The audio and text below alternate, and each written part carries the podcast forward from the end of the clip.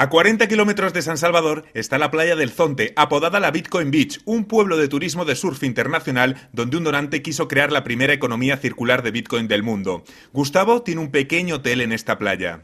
Yo utilizo Bitcoin para hacer cobros, más que todo cobros, solo lo utilizo para cobrar. Eh, más que todo se utiliza con el extranjero, personas que vienen desde el exterior y lo utilizan para hacer sus pagos, ya sea eh, en alimentación, eh, hospedaje. Raquel es camarera en uno de los restaurantes de primera línea de la Bitcoin Beach. Y trabaja aquí en, un chiringuito de playa, ¿no? Sí, es cierto. ¿Mucha gente paga aquí con Bitcoin? La mayoría de los turistas pagan con Bitcoin.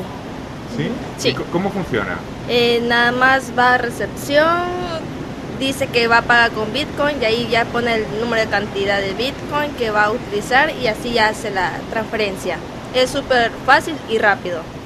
Dos años luego de que El Salvador asombrara al mundo convirtiéndose en el primer país en hacer del Bitcoin una divisa oficial, el balance no ha sido el esperado.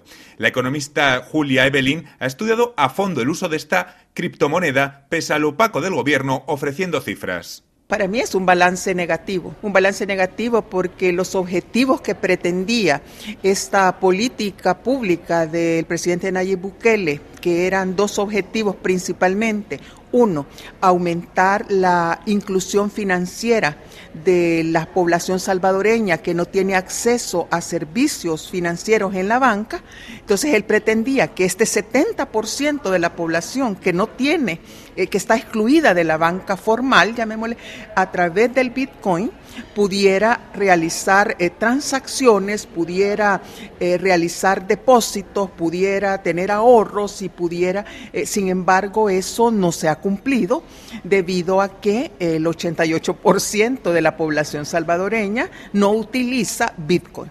En segundo lugar, el otro objetivo que es crear o contribuir a la dinamización de la economía salvadoreña y a la creación de empleos. Pues lamentablemente tampoco eso se ha podido cumplir. Menos del 1% de las micro y pequeñas y medianas empresas de El Salvador eh, utilizan el Bitcoin en sus transacciones. El experimento empezó con varias compras por parte del gobierno de Bukele. El monto exacto del Bitcoin que tiene El Salvador como parte de sus reservas internacionales no se sabe con exactitud, ya que el gobierno no lleva un registro público, una opacidad denunciada por los críticos a Bukele. Desde el Zonte, Carlos Herranz, Radio Francia Internacional.